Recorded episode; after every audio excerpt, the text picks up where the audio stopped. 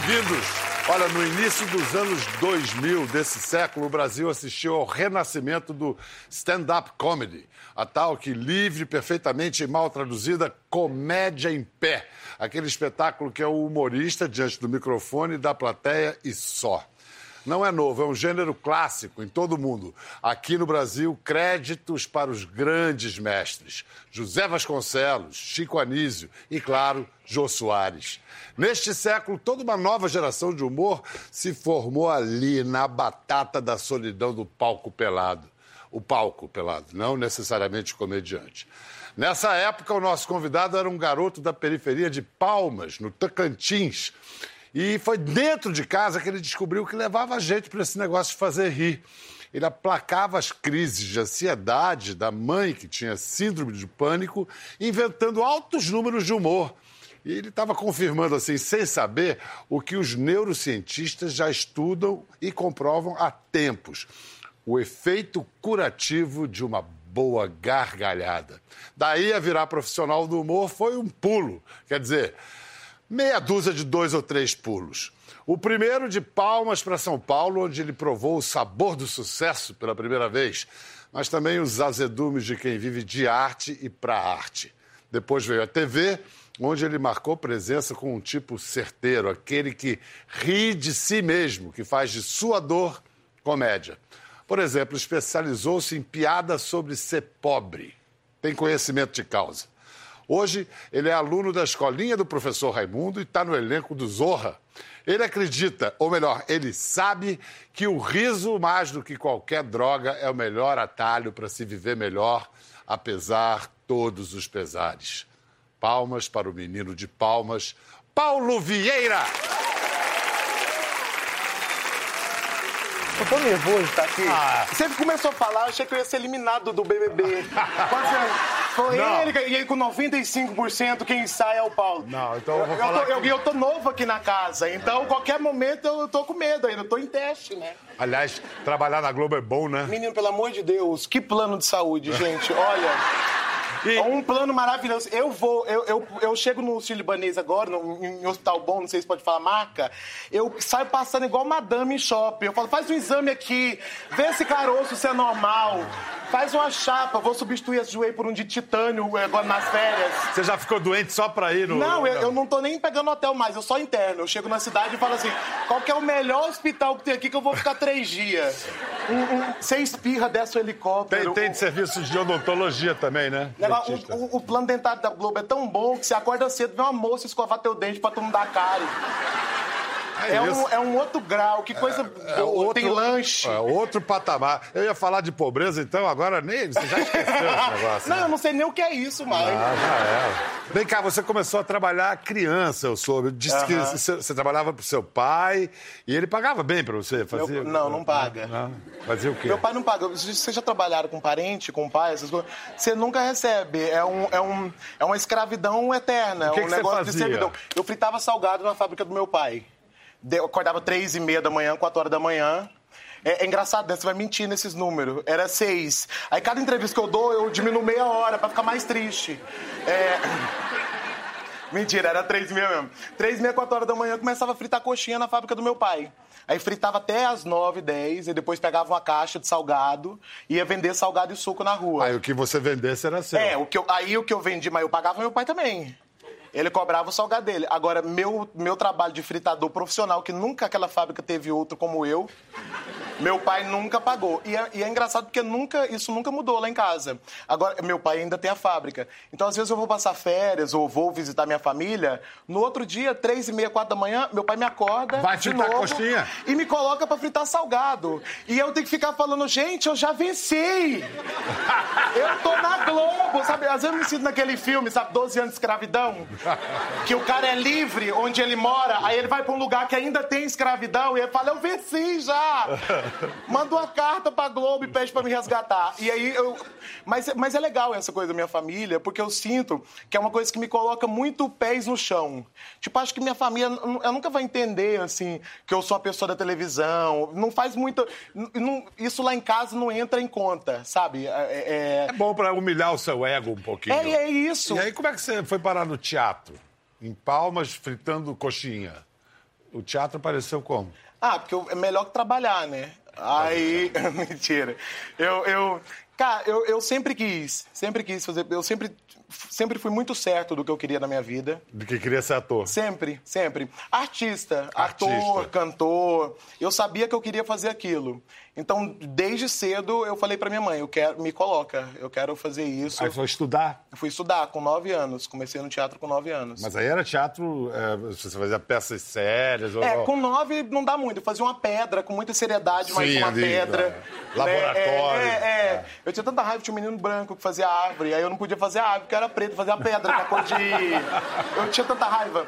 Aí fazia uma pedra, né? Às vezes um sapo, porque é gordinho. aí Eu fazia lá. Na mas, Paixão de Cristo, você foi que fez que papel? pelo amor de Deus, paixão. Eu fiz Paixão de Cristo durante muito tempo na minha vida. E assim, Paixão de Cristo em paróquia já é uma coisa meio, meio cagada, né? Que é, né? é sempre um, um Jesus que não fala direitos plurais, né? É um, é, é, né? um caifás que não sabe acusar. Eu lembro que tinha uma vez o cara tinha que falar assim: para que mais testemunhas? Não ouviram as blasfêmias? E ele nunca conseguia falar. Ele falou: não, no dia eu vou conseguir. No dia ele falou assim: para que mais testemunha? Não ouviram a. a conversa!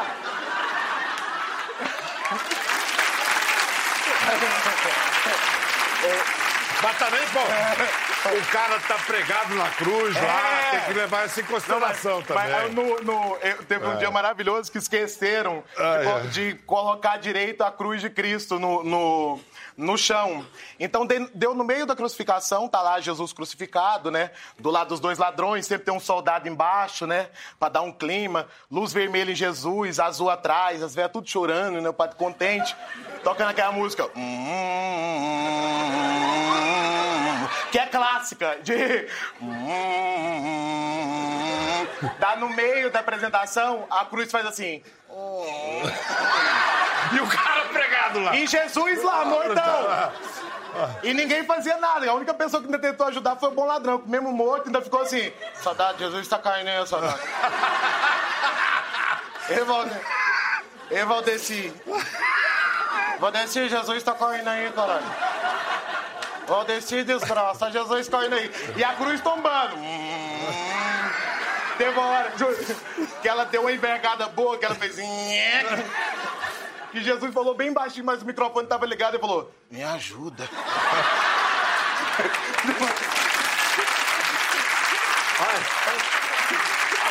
Duvido que alguém tenha ajudado. Cara, quando Jesus pede ajuda, é porque o negócio não tá bom. Teve uma hora que parecia que a cruz estava no clipe do Michael Jackson, sabe? De tão inclinada que ela tava. Aí Altamir que fazia Jesus, um abraço Altamir do grupo Nascer. Altamir que fazia Jesus pensou, eu não vou quebrar o nariz por causa dessa peça. No fundo é uma peça. Eu acho que ele pensou assim, Altamir, você tá levando a sério demais essa brincadeira. E pela primeira vez na história do mundo, Jesus desceu da cruz, se soltou aqui de corda e pulou. No que ele pulou, a cruz acabou de cair. Bum! Um poeirão, acender as luzes, só o Altamir de cuequinha. Não sabia se dava benção, se pedia desculpa. Um climão. Aí o nosso amigo sonoplasta salvou. Ele soltou Aleluia. Ah! Crucificou e ressuscitou na mesma Na hora. Olha só. Se a gente tem esse cara brilhante hoje, fazendo a gente rir, pensar e tudo mais, é porque um outro grande artista identificou esse talento lá atrás. Ele tem. Mandou um- uma mensagem pra Não você. posso, eu não falei, eu jurei que eu não ia Olha, chorar. Não olha. Quero ver, eu não vou ver. Paulo Vieira. E Olha você que me disse que ele! nunca ia me trocar pelo Bial. Quer dizer, se eu acreditasse em você. Mas eu não guardo mágoa, não. Mas o que é teu, que é teu tá escrito. Olha só, Bial, você tá entrevistando a pessoa certa. Ninguém tem melhor história do que Paulo. Paulo tem as melhores histórias do mundo, porque ele é uma das melhores pessoas do mundo. Você sabe quem é o Paulo Vieira? Por, por exemplo, saber que ele tinha uma cabra de estimação. Saber que a tia dele tinha um macaco que se voltou contra a família.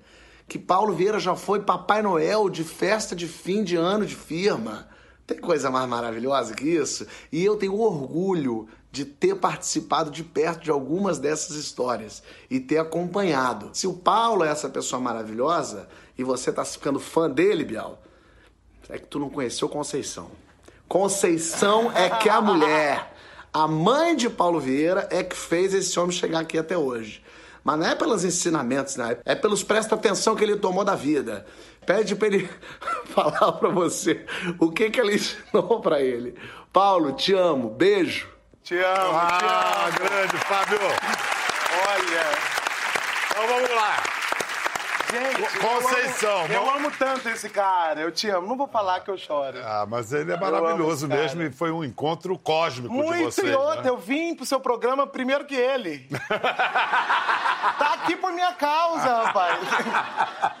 Vem cá, o que, que Conceição tem? Que que... Vai começar por onde pra falar de sua mãe? Cara, a- bom, eu, eu nasci numa, fi- numa família tipicamente pobre, assim, né? Que é- não, tem, não é diferente da família de ninguém daqui, assim, tirando a sua. É, mas, não, Tirando a minha. É, não, tu, tu, tu é rico, né, ô Biel? Tu, tu tem a cara de comer granola no tempo certo.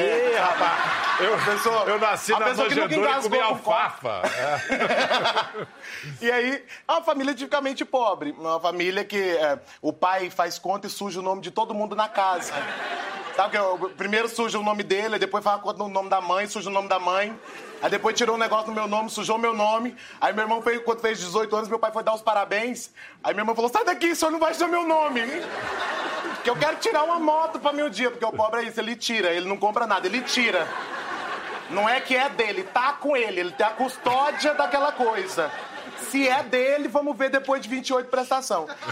Então, essa família clássica, e minha mãe é, é a, a clássica mãe pobre, que bate nos filhos. Eu apanhei da minha mãe. Hoje em dia não pode mais. Você né? apanhava quando? Quando Não, você fazia o quê? ah, eu- igual o resultado da telecena, de hora em hora. Era um negócio. Era assim, o um negócio mas, eu, mas eu merecia também. Eu tinha um negócio que, que eu era meio. Vou dar um exemplo. Eu, eu apanhava da minha mãe porque eu era muito atentado. Aí. Era? Eu era, é. Era. Aí teve um dia que lançamento do conselho tutelar foi alguém na minha escola, né? Que ela- chega alguém para dar um recadinho, fala, pessoal, pode dar um recadinho, professora? Aí falou, vocês conhecem alguma criança que apanha? Aí eu pensei, fiquei quieto, eu pensei, vai, eu. Mas também não falei, falei, não vou falar nada. Minha mãe, às vezes, ela, ela arma umas armadilhas pra mim também, pra me pegar. Que ela não gostava, comentava da vida lá de casa pros outros, falei, vou ficar quieto. Aí vocês conhecem alguma criança que é obrigada a trabalhar em casa, lavar vasilha, varrer o terreiro, dar banho no cachorro, dobrar as roupas no varal? Eu falei, gente, parece que tá falando comigo. Sabe você, você sente tocado? Aí eu falei, gente, aí eu pensei, acho que é comigo. Aí entrou um cara. Pois agora vocês têm quem defenda vocês. Entrou um ator vestido de super-herói. Eu, o super estatuto da criança e do adolescente. Lançamento do Conselho Tutelar. Aí, se vocês conhecerem alguma criança que apanha, liga nesse número. Deram lá o número. Que esse adulto vai ser preso porque é proibido. Eu falei, gente, eu tô feito. Anotei o número e fui pra casa pulando. Falei, minha mãe vai ser presa e eu não vou apanhar nunca mais. Fui. Anotei o número cheguei em casa. Minha mãe tava lavando vasilha, né? Falou, vai tirar esse uniforme que amanhã você vai pra escola nele. Aí eu falei, eu tiro se eu quiser. Sabe quando a coisa é tão absurda que passa? Ela só fez assim. Não. Ouviu errado. Ele não é doido! Ele tem amor nos dentes dele, nunca! Ele não. Às vezes é o diabo que sopra no ouvido da gente. Pra gente bater no menino à toa. Aí ela foi, foi me servir um lanche, falou: cuidado que essa, que essa toalha que eu acabei de trocar, você parece ter a mão de bosta, segura esse copo. Eu peguei o copo de suco e fiz assim, ó. Tum. Virei. Inundou. Minha mãe falou: se você tá doido, eu falei, acabou palhaçada nessa casa. Só nunca mais vai triscar um dedo em mim. Porque agora eu tenho quem me defenda. Eu tinha seis anos. É, Eu tenho quem me defenda. O Estatuto da Criança e do Adolescente. A senhora, vou denunciar a senhora, a senhora vai ser presa. Aí minha mãe falou: você vai o quê? Bial, ali minha certeza foi tudo embora. Ali. Porque a mãe da gente, quando ela serra os dentes, ninguém tem certeza de nada. Ela falou, você vai o quê? Aí eu falei, eu não vou mais não, mãezinha, porque eu queria, mas é porque colocaram coisa na minha cabeça. E... É que eu não quero mais não, mamãe, que eles falaram na escola que as crianças não podem apanhar. Não, não sou todo mundo, né, mãe? E aí, minha mãe falou, vai denunciar porque eu vou te dar motivo. E aí eu apanhei, como se não houvesse amanhã. Não só apanhei, como eu apanhei. Minha mãe fez eu ligar pro conselho tutelar denunciando ela. Então eu apanhei da minha casa até o orelhão mais próximo. Foram três quadras debaixo do chicote. Só eu e Jesus andamos tanto tempo debaixo da chicotada. E aí, chegando lá, eu, ela fala, fala que eu tô te batendo. Moça, minha mãe tá me batendo. Fala que é muito! É muito, moça! Pra dar meu nome, quando vocês ouviram assim, eu vou... Aí, no final ela pegou o telefone e falou, vem, cambada de vagabundo. Vem que eu tô esperando vocês. E aí já tá com 20 anos que eu espero essa visita. Olha só, essa amizade com o Porchat que acabou levando o, o, o Paulo para televisão e todo mundo acha que o Paulo estreou com o Porchat na, na Record, mas não. A estreia foi aqui na Globo, aqui. aqui. na Globo. Olha só, tá registrado. A partir desse momento, de olho no telão, porque o mais votado e que leva um carro zero quilômetro do Quem Chega Lá, edição número 5, é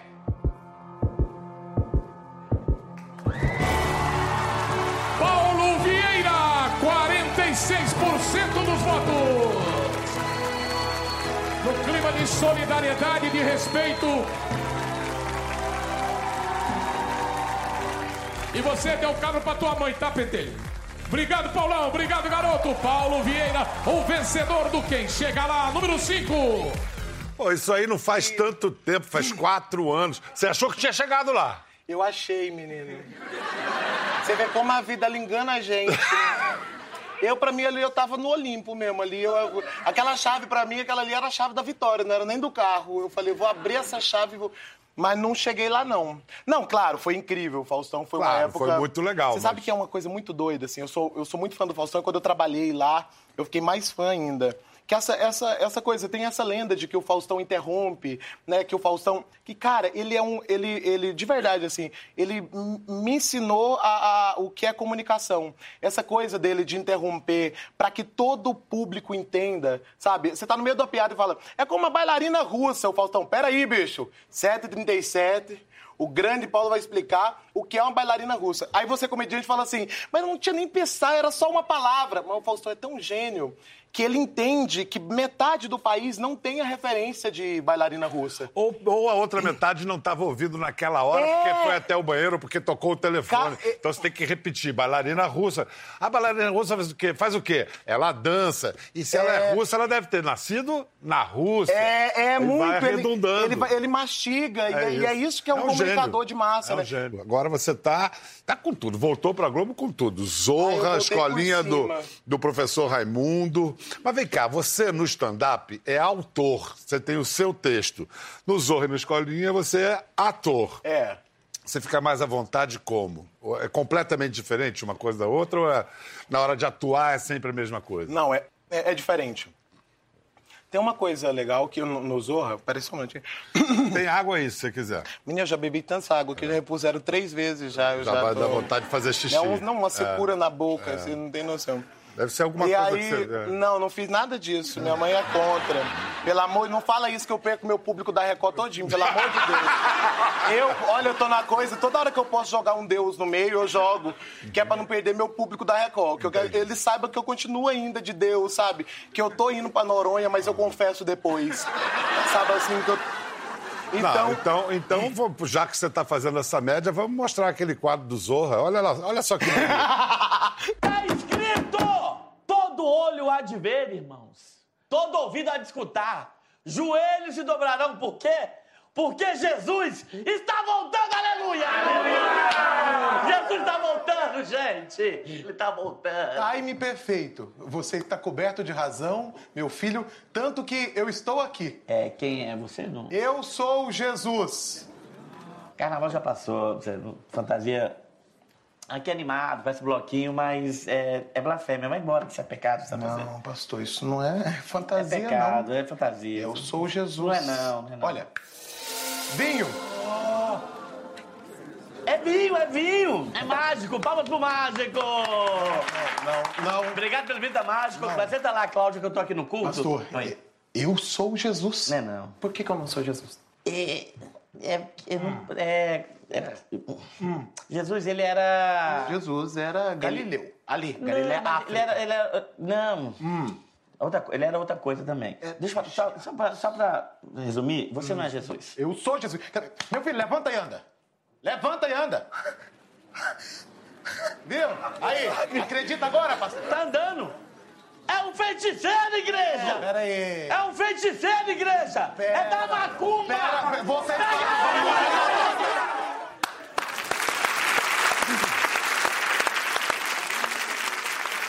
Cara, é, é muito luxuoso o elenco do Zorra, assim. Eu sou muito feliz lá, olhando essa cena É com um o Helder. timaço, né? Vem cá, vamos ver agora você na interpretação de outra entidade religiosa, agora do candomblé.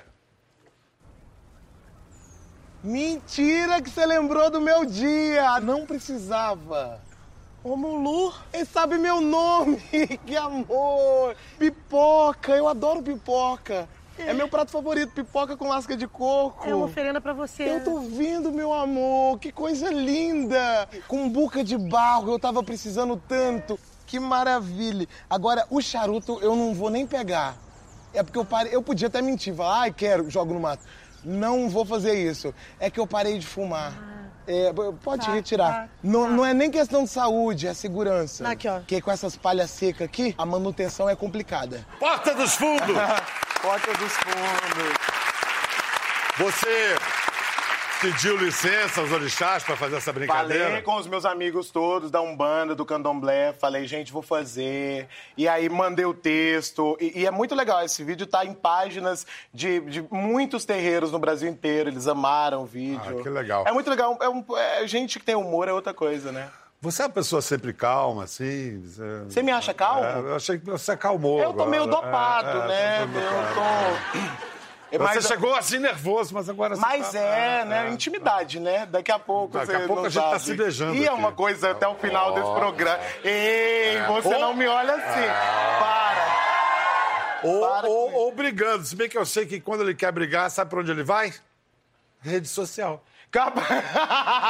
É ou não é? Não, eu brigo muito em rede social. Não, você gosta de brigar Não é que eu social. gosto, eu brigo muito em rede social. Não faz nem bem, mas eu, eu brigo. Falar em rede social, peraí. Qual foi a última biografia que você leu? É... Eu, eu não lembro o autor, mas eu leio faz muita tanto biografia. tempo assim? É, Eu não sei, tem que perguntar pra minha cônjuge. Eu não- Ela tá... É o seguinte, a Annelise Franco, a nossa doce chefe de produção, me mostrou uns tweets do Paulo nos últimos dias. Então, por isso que eu estou fazendo essa brincadeira do livro. Porque, olha, Ah, mentira! É. olha lá, ele já falou, tô lendo vários resumos É, de por- livro. é porque eu, eu, eu tuitei falando que eu queria tanto é, usar um óculos de grau pra vir aqui no seu programa. Porque acho que combina, né? Intelectual, né? A gente, a gente de óculos, rindo pra trás, falando formidável, né? Entretanto, do- Formidável. Do, nada a gente joga um entretanto, né? Todavia... Olha, É, porra, por que não? é, é. Né? Não, e como você diz ali, preponderantemente. Cara, preponderantemente, a pessoa tem que ter muito estudo pra jogar é uma assim, loucura. com confiança. Ali, na hora certa, na hora conjugando cer- certo. Não, olha assim. E esse aí? Ah, ah, tô bem olhando meu guarda-roupa e pensando, não tenho roupa, mas você não tá tenho roupa. Você tá mas muito isso aqui bem é vestido. tudo emprestado. Se aqui na foto eu vou marcar tanta loja. é, Peraí, tem, tem mais um tweet aqui. É, e esse é legal. Ó, ele diz: Eu prometi que não vou me emocionar, mas com certeza vou, porque eu vou dar entrevista com a Ariana Nucci. Cara, a gente foi despejado junto e agora vamos juntos no Bial, tendo acabado de ganhar o Risadaria. Coraçãozinho vermelho. Coração vermelho e é daquele das cartas, que é mais forte ainda. Todos os corações do mundo para Ariana Nucci. Eles se conhecem assim intimamente. Isso é caso antigo. Muito. Vocês já moraram juntos? Já. Meio que moramos ainda, né, de certa Ainda maneira. moram juntos? É que a gente mora tudo no mesmo prédio. Hum. Então, eu, o Paulo, a Anne, a Cris, todo mundo mora no mesmo prédio. E a gente vive junto. A lavanderia na casa do Paulo, A sala de jantar é na casa da Ariana. na minha casa. Aí fogão na casa da Anne, a gente, que a gente morava junto. E aí elas começaram com o negócio, falaram, ah, a gente quer independência, não sei o quê. É que a gente precisava transar. E aí, é, É e aí cada uma foi morar, a gente mora no Copan, E aí cada uma foi morar num apartamento, mas a gente dividiu a casa. Então a gente toma café da manhã junto, a gente almoça junto. Cara, então, continua tem muito coisa. casamento que iria muito melhor se fosse num esquema assim, hein? Eu acho, eu acho. É, elas transando com outros, né? É, casamento aberto, né? Aí já não sei. Né? Ariana, você ganhou o prêmio Risadaria, foi isso? Foi, o Revelação. Este ano ou E- o ano passado? Esse ano, mas Esse? Revelação de 2018. Olha que legal. É, tô até emocionada, né? Isso representa um, um super upgrade na carreira, assim? Representa, nossa, isso daí é, é, a, é a- é a formatura, sabe, da gente. A Uhum. gente passou um tempo fazendo uma faculdade e agora a gente se formou. O Paulo ganhou esse prêmio também, Uhum. há três anos. É, É. três anos. Há três anos o Paulo ganhou esse prêmio e foi Mas super na época o prêmio era muito importantezão, sabe? Deu uma caída boa esse ano. Ele ganhou também o prêmio esse ano. Eu ganhei esse ano melhor stand-up. Ah, que legal. Você se diria uma autodidata no humor ou você aprendeu alguma coisa com esse rapaz aqui? Nossa, a gente aprendeu muita coisa junto, Bial, porque a gente viveu muita coisa ruim. a gente viveu muita coisa ruim e muita coisa engraçada também, porque a gente sempre esteve junto. Então, o Paulo vindo pra cá, é, é, a gente vivia muita coisa ali, a gente vivia muita falta de coisa. E a matéria-prima do humor é a falta. É a falta, e eu nunca tinha passado por essas coisas. E o Paulo foi me ensinando a pisar nesse terreno do pobre, que eu nunca tinha conhecimento disso. Entendeu?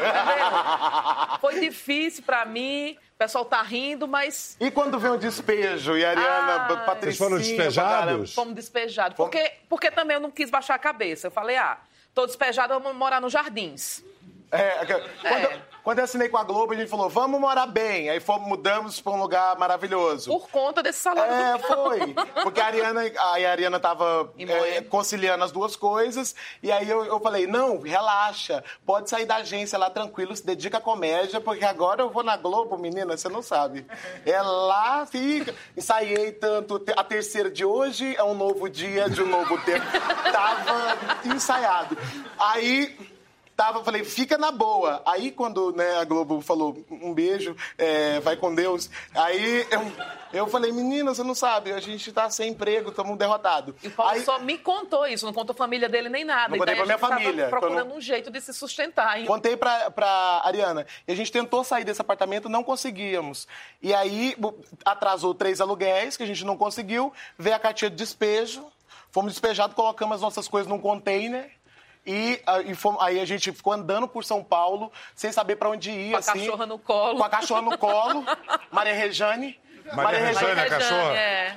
Maria Rejane no colo, a gente andando pela, por São Paulo. E eu falei, vamos pra um, um hotel hoje, alguma coisa? Vamos. Aí a gente foi pra um hotel daqueles bem sujos do centro de São Paulo, bem sujos. Aí eu cheguei lá e falei, entrei primeiro, falei, você aceita cachorro? Não. Aí no segundo, você aceita cachorro? Não. Aí, sei lá, no, no- no terceiro, eu falei, Ariana.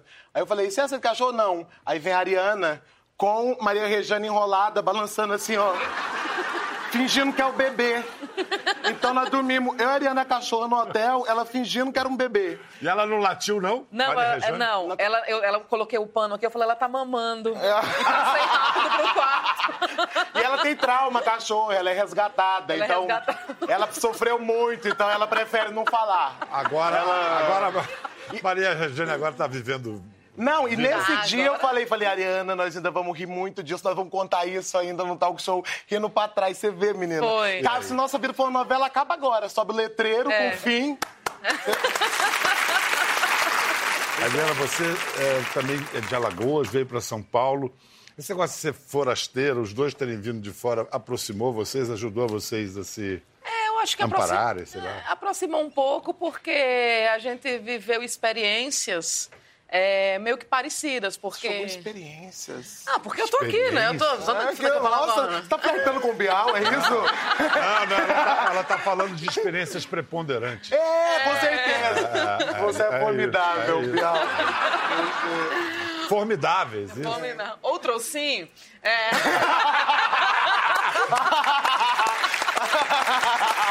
Você veio para São Paulo para ser publicitária. publicitária. Quando é que você chutou o pau da barraca e vou fazer comédia? Nossa, quando eu fiquei doente de tanto trabalhar, na publicidade. Eu falei, não, agora deu. E aí eu tinha feito um curso de stand-up. E aí comecei a fazer e achei que fosse rápido a mudança, porque eu já era estabilizada na profissão, eu já tinha 33 anos quando eu comecei quando comecei a fazer stand-up. Então, eu saí da publicidade aos 33 anos e comecei do zero uma outra vida. Coragem. É, aí achei, vai continuar a mesma coisa.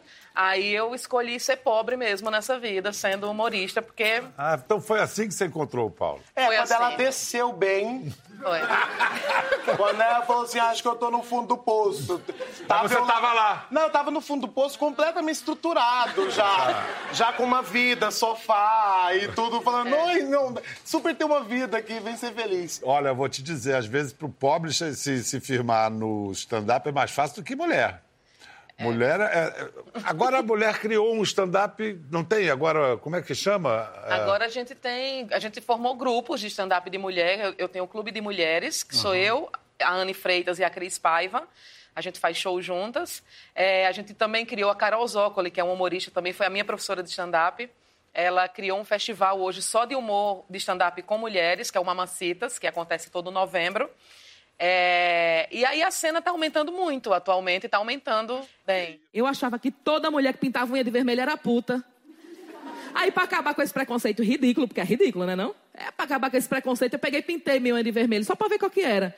Aí, na hora que eu pintei, deu uma vontade de dar. e cobrar por isso. Mas eu sou quem não, eu sou quem não. Eu sou publicitária, mas já tem um tempo que eu pedi demissão, porque eu acho que combina mais com o nordestino tá desempregado aqui em São Paulo. Agora, vocês dois têm uma coisa no humor que é o autodeboche, que é rir de si mesmo, né? É, e que, de certa maneira, é, é- é a chave do humor. A graça mesmo nasce da dor genuína, né? É. O humor. Eu, bom, eu, eu tenho uma filosofia de vida, assim, que eu acho que quanto mais doído essa coisa da mulher tá vindo mais pro stand-up, dos negros virem mais pro stand-up, né, os gays, eu acho que o stand-up, ele é, ele é teatro do oprimido em essência, assim, sabe? Eu acho que é, é, é a pessoa com, com o microfone na mão, sabe? Com poder de fala, com poder de falar da sua vida, da sua realidade. A Anne Freitas, que faz o nosso show, ela é de periferia. A Anne, tem dia que a plateia fica, assim, chocada. Ela fala de, de tiroteio, ela fala, sabe assim... Então, é- Você... você... também, no seu texto, é tudo, a sua vida é, é humor Cara, autobiográfico É direto? to- totalmente minha vida e eu tenho uma, uma teoria que é: quanto mais dói, quanto mais doeu pra passar, mais engraçada vai ser a comédia daquilo. Eu acho que. E aí eu. eu- e, e a comédia, pra mim, por exemplo, é uma maneira de não enlouquecer, entendeu? É uma maneira de, tipo, cara, eu tenho tanto problema, eu tenho minha vida, eu tenho. Então, eu, a comédia é uma maneira de eu organizar a minha bagunça toda mental, sabe? E não é que minhas feridas estão curadas, pobreza, sabe? É, é- não é que minhas feridas estão curadas. O palco me ajuda a curar. Porque eu acho que é quando você não tem mais o que chorar, sabe? Eu acho que o bebê, aquela coisa, que o bebê nasce chorando, mas ele aprende a rir um tempo depois. Eu acho que tudo na vida é assim. Você, come, você chora, acontece uma coisa com você, você chora. É a primeira coisa. É lamentar, é chorar e aprender a rir depois. Então a comédia, ela não deixa de ser dor. Ela é como se fosse, sabe, o, o choro destilado. A Quando não comé- tem mais é. o que chorar, você começa a rir. A comédia é a tragédia, mais tempo. É, é, é a, a comédia é destilada. mesmo. Aquele velho chavão, né? Rir é o melhor remédio. Já que a gente está em chavão, na chave do chavão, quem canta os males espanta, esse cara canta também. Você sempre foi músico ou é novidade isso? Cara, é- não, eu sempre, eu sempre compus. É a coisa que eu mais gosto de fazer. Desde, toca desde violão? criança. Toco violão malemar, assim, não gosto tanto das coisas que eu componho no violão. Componho mais de ouvido. Faço letra e música, Mas já vem com a melodia. tudo. Ah. É. Ariana, você canta também? Nossa, não. Uma das piores cantoras. Sou das piores cantoras. Inclusive, eu canto as músicas do Paulo errando tudo. Eu ele peço, fica com inclusive, raiva. pra ela não cantar, se ela puder. Se puder nos poupar ela disso. é muito, muito triste mesmo. Mas eu posso acompanhar. Tô brincando. Não, melhor não. Te agradeço até. Vem cá, você gravou um disco infantil, Gravei. mas é de humor para as crianças, é o quê? Foi, foi um, um disco que eu fiz pra dar de presente pra um amigo. Ele tinha. Ele ia ser pai, e aí eu não tinha muito o que dar, tava meio sem grana. Aí eu fui e compus é, quatro músicas e gravei. Presentaço. É, é. Que legal. Tem nada a ver com o negócio do jalapão que você faz. que jalapão Nada a tá- ver. Mas o É jalapão tem a ver com criança também. Tem a ver com criança. O que, que é? Eu queria muito investir em educação, fazer alguma coisa pela educação do meu estado. E o Jalapão, apesar de ser lindo e turístico, é, é a região mais pobre do estado, a maior índice de analfabetismo do estado. Então, assim, é onde a educação mais precisa de ajuda. Então, eu fiz um projeto lá que se chama Viva Jalapão, que é uma maneira das pessoas irem visitar e reverterem parte desse dinheiro para a educação. Então, a gente é, tenta equipar melhor as escolas, vão inclusive começar agora esse mês, e estamos com um terreno lá para construir uma escola para dar aula de inglês, é, é, é, profissionalizantes, enfim. Muito, Uma muito. comunidade quilombola. Muito bacana. Então agora você vai cantar pra gente Mãe Sampa. Mãe Que- Sampa. Que, que é? Só dar um. Conta a história dessa música. essa música, quando eu mudei para São Paulo, minha mãe viu, tava passando um produção repórter sobre a Rua Augusta. E aí minha mãe mandou, falou, meu filho, essa Rua Augusta não é onde você faz show? Falei, é, mãe. Tá passando aqui na televisão. Meu filho, que povo estranho, esquisito. Um povo tatuado, sabe? Um- não, meu filho, vem-se embora. Aqui que é sua casa. Aqui que é. Aqui que você pode andar do jeito que você quiser. Porque eu atormentava ela. Falava, mãe, só preciso tirar um tênis pra mim que eu vou fazer show. Essas coisas, né?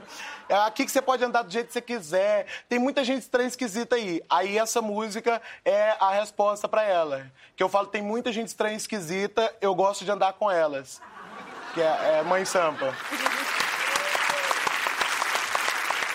Obrigadíssimo, Paulo. Deixa eu te dar um beijo. Adorei. Cara, olha, o Porchat tem toda a razão. Virei fã. Muito obrigado. Obrigado Muito- mesmo. eu que viu? agradeço. Olha, seus caminhos sejam tudo de, de luz. Pra você. Que Deus te pague tudo em anja parador de celular pra não trincar sua tela. Quer ver mais? Entre no Globoplay. Até a próxima.